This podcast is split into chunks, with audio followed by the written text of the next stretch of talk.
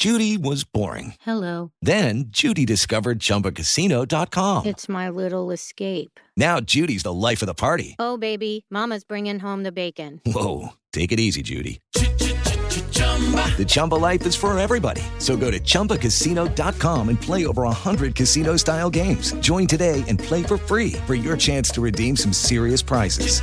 chumba ChumbaCasino.com. Purchase necessary. Void prohibited by law. 18 plus terms and conditions apply. See website for details. Martes 17 de agosto, yo soy Alejandro Villalbazo y esta es la información que sirve. El no es rotundo. Nuevo León no regresará a clases presenciales para el 30 de agosto, dice el Bronco el gobernador, que ha tomado la decisión más difícil de su vida, Jorge Maldonado. No pienso poner en riesgo la vida de maestros y alumnos. Ya me cansé de estar viendo a tanta gente morir.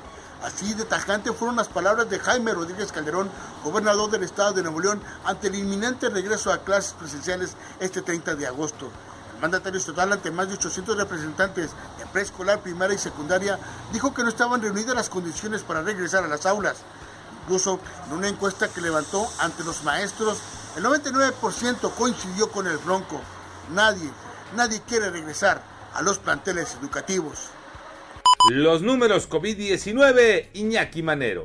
Gracias, Alex. En efecto, la Secretaría de Salud reportó 272 personas fallecidas más en 24 horas. La cifra total llegó a 248.652 personas que perdieron la vida. También hubo 7.172 contagios más. Llegamos a 3.108.438 personas infectadas por el virus del SARS-CoV-2.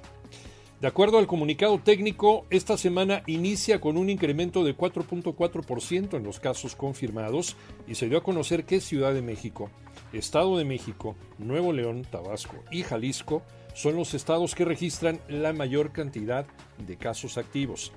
A vacunarse y por favor, a seguirse cuidando. Mentira, CR7 no regresa al Real Madrid, Tocayo Cervantes.